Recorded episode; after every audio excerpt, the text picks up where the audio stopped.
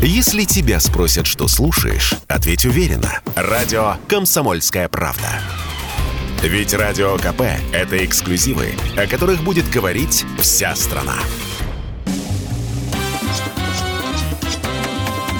Кулинарные рассказы Белкина. Добрый день, дорогие друзья! С вами кулинарные рассказы Белкина. Я ведущая передачи Алена Мызгина и Алексей Белкин. Здравствуйте, Алексей.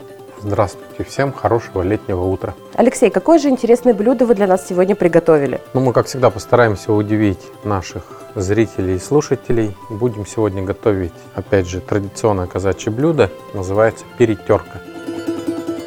Современная интерпретация этого блюда, она относится к окрошечному варианту, то есть холодное хлебовое или холодный суп. Почему называется именно казачья перетерка? Потому что все ингредиенты, которые сегодня мы будем помещать кастрюлю и делать перетерку, они не просто режутся и крошатся, а перетираются. Ошибочное мнение говорит, что каждый холодный суп там с квасом, с кефиром, с минеральной водой, с добавлением овощей, мяса, колбасы и зеленуху с огорода называют окрошкой. Вообще это резанка называлась, потому что она режется из-под ножа, а окрошка, она раньше крошилась. Крошилась руками, крошилась сечкой. Что касается перетерки казачьей, это старинное казачье блюдо, которое родилось на Урале. Что такое перетерка вообще? Все ингредиенты ингредиенты, они перетирались между собой. Раньше были такие жернова, сейчас мы называем мясорубкой, да? Перетерка это уральское блюдо, но оно состоит из перетертого мяса, в данном случае только на ручной мясорубке я его тру, ни в коем случае не на терке, чтобы не получалось, что у мяса либо овощей были такие определенные лепестки. Чтобы перетерлось, надо превратить в овощной и мясной фарш и все ингредиенты смешать. И суть этой перетерки в том, что она заливается ряженкой. Ну, в данном случае мы сами делали ряженое молоко, ну, то есть обычное название ряженка, и добавляли туда немножко яблок, чтобы придать вкус. Охлаждали его в сенках, ну, можно охладить в холодильнике, ну, либо купить ряженку уже готовую, но только заливалась холодной, потому что перетерка казачья – это холодная холодное хлебово, то есть холодный суп. Очень интересно, что оно подавалось в кузнях. Раньше кузница была и шиномонтажкой, и автосервисом, как сейчас, да, и они стояли на узловых перепутьях, то есть через каждые практически 10-15 километров. И люди, которые меняли колеса на телегах, на каретах, на обозах, на извозах, на подвозах, они могли непосредственно полакомиться именно вот этими перетерками. В перетерку никогда не шла, вот сейчас очень модно добавлять колбасу, яйцо, да, а нет, это она состояла из овощей, это огурцы, редис и зеленуха с огорода, и подваренная буженина, и цыпленок, как называли цепуха. Все это перетиралось и заливалось ряженкой. Потом очень сильно перемешивалось деревянной ложкой и подавалось уже, как говорится, гостям, либо попутчикам, которые проезжали мимо. Перетерку можно было есть как ложкой, так и просто наливали в кружки и пить. Из-за того и называли перетерка, она была удобна даже в употреблении, если ты едешь на какой-то телеге и тебя сильно растрясает, и кружки попивать эту перетерку. Был бы кусковой, как мы сейчас называем окрошка, да, резанный вариант, э, приходилось бы жевать, а здесь очень сильно похоже на детское питание. Очень хорошо усваивалось, за что нашу уральскую перетерку и любили.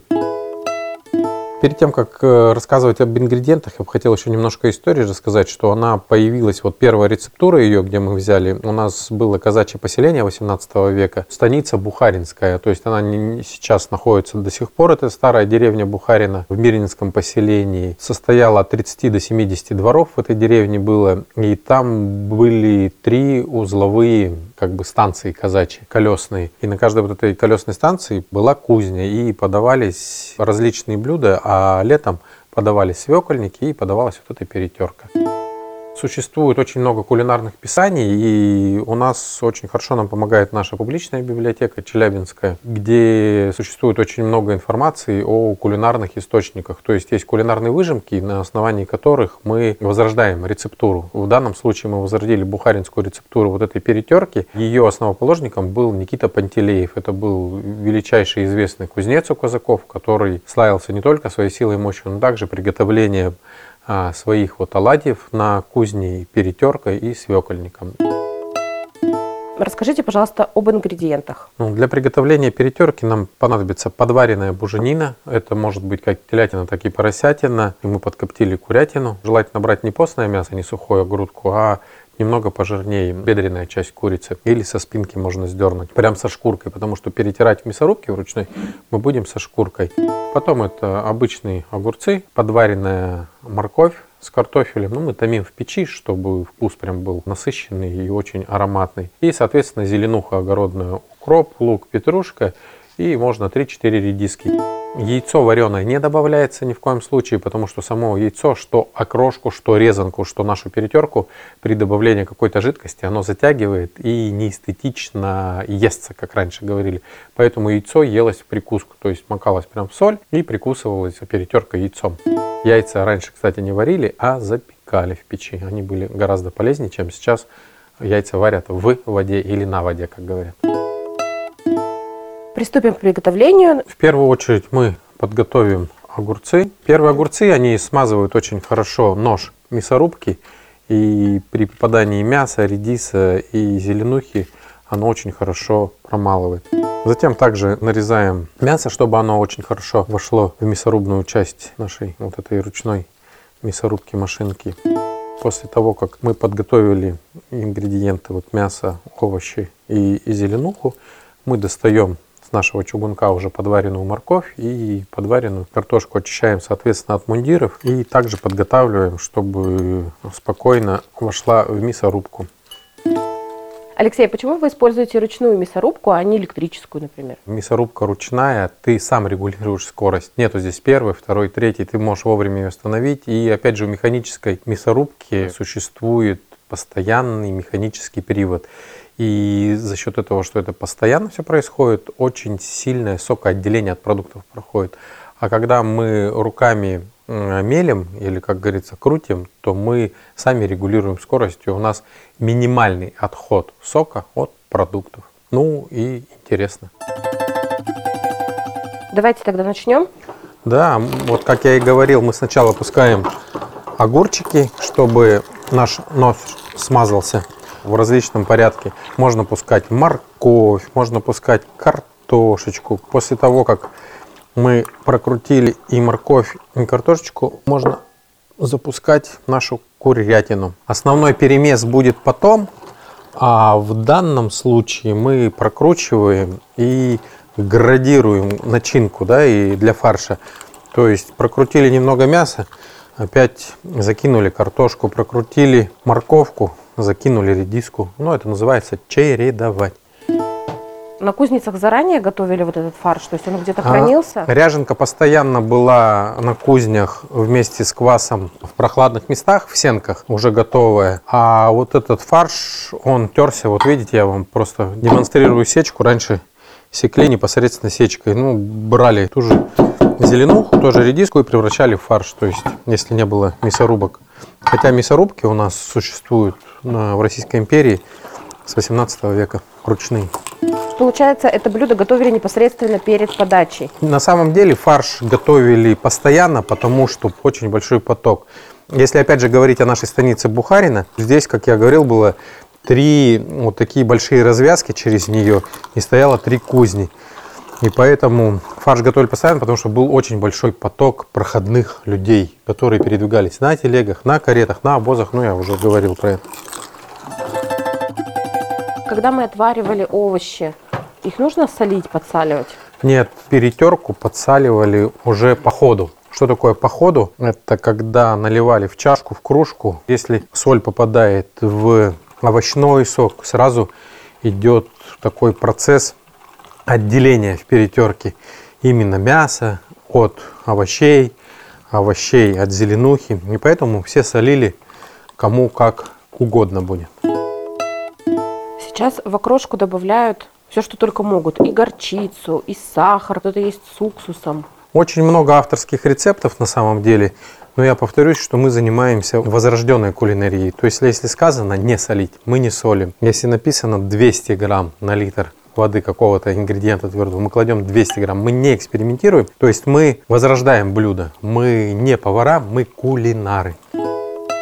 А если мы сейчас приготовим перетерку, поставим ее в холодильник, сколько она может храниться в таком виде? Или ее нужно сразу съесть? Перетерка вообще, она не хранится, это блюдо не для хранения, это блюдо одного дня, потому что все равно начинка фаршевая будет очень сильно пересыхать, ну, как бы, я бы не рекомендовал. Но вообще в холодильнике хранится, как обычный салат, до суток спокойно выдержит. Самое главное, когда она свежая, когда она охлажденная искусственным путем в холодильнике, ну, это не совсем интересно. А хранить ее нужно не залитой ряженкой? Ни в коем случае ряженкой заливали только перед подачей. Потому что сразу начинка не пропитывается, так как она перетертая, она быстро-быстро промариновывается где-то секунд за 30-45.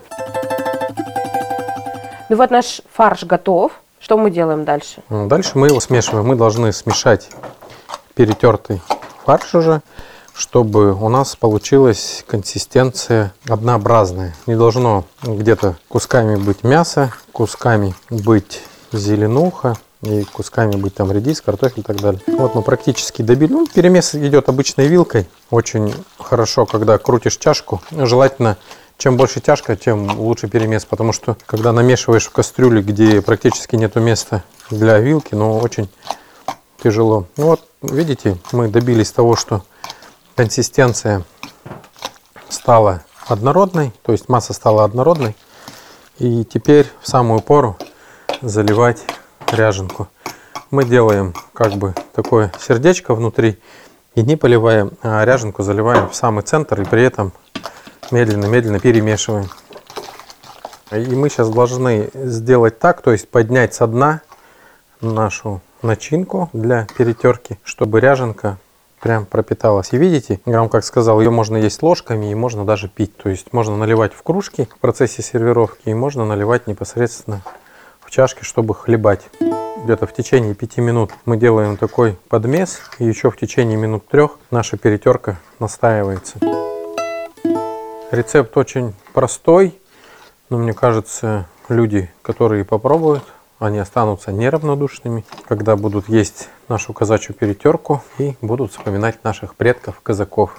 Тем более это уральская станица, еще раз повторюсь, станица Бухаринская, которая была очень серьезным транспортным узлом. Кстати, вот этот Никита Пантелеев, который кузнец, это же по его рецептуре мы готовим, был практически высокообразованным, то есть, ну, жизненно, ну, как говорится, образован жизнью. Вы представляете, сколько проходило через него людей, и всяких, и старый млад, и ученые, и неучи. Разные веры люди проходили. То есть он со всеми общался, он писал очень много историй, которые до сих пор остались вот в нашем краеведении. Это было довольно-таки интересно. Но в данном случае я хочу подчеркнуть и сказать им большое спасибо, что они до нас донесли вот такие именно наши исконно южноуральские рецепты казачьи.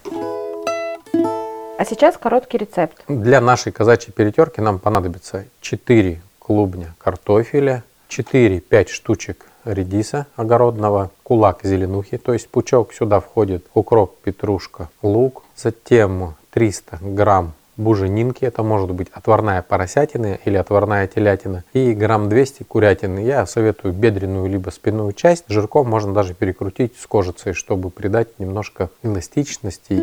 Можно добавлять отварную морковь и отварную свеклу для придания цвета нашему блюду перетерки. То есть она может добавляться, может не добавляться. Но если мы говорим о нашем рецепте, то можно 2-3 штучки небольшой моркови добавить именно отварной в наш фарш. Затем мы пропускаем все это через мясорубку. То, что пропустили данный вот этот фарш для перетерки, мы перемешиваем вилкой в течение минут 5 и медленно вливаем ряженку. Ряженка она охлажденная. В данном случае мы делали ряженку и добавляли туда печеные яблоки, чтобы был вкус. Ну, можно взять классическую ряженку даже в магазине и подлить. Ряженки на это где-то уходит литр полтора. У нас получилась в аккурат чашечка такая. Солим по вкусу уже после того, как произведете сервировку или как наложите в тарелку или разольете по кружкам. Всем приятного аппетита. Думаю, наши рецепты вам очень нравятся. И в следующей передаче мы опять постараемся вас удивить нашими традиционными южноуральскими казачьими рецептами. До свидания.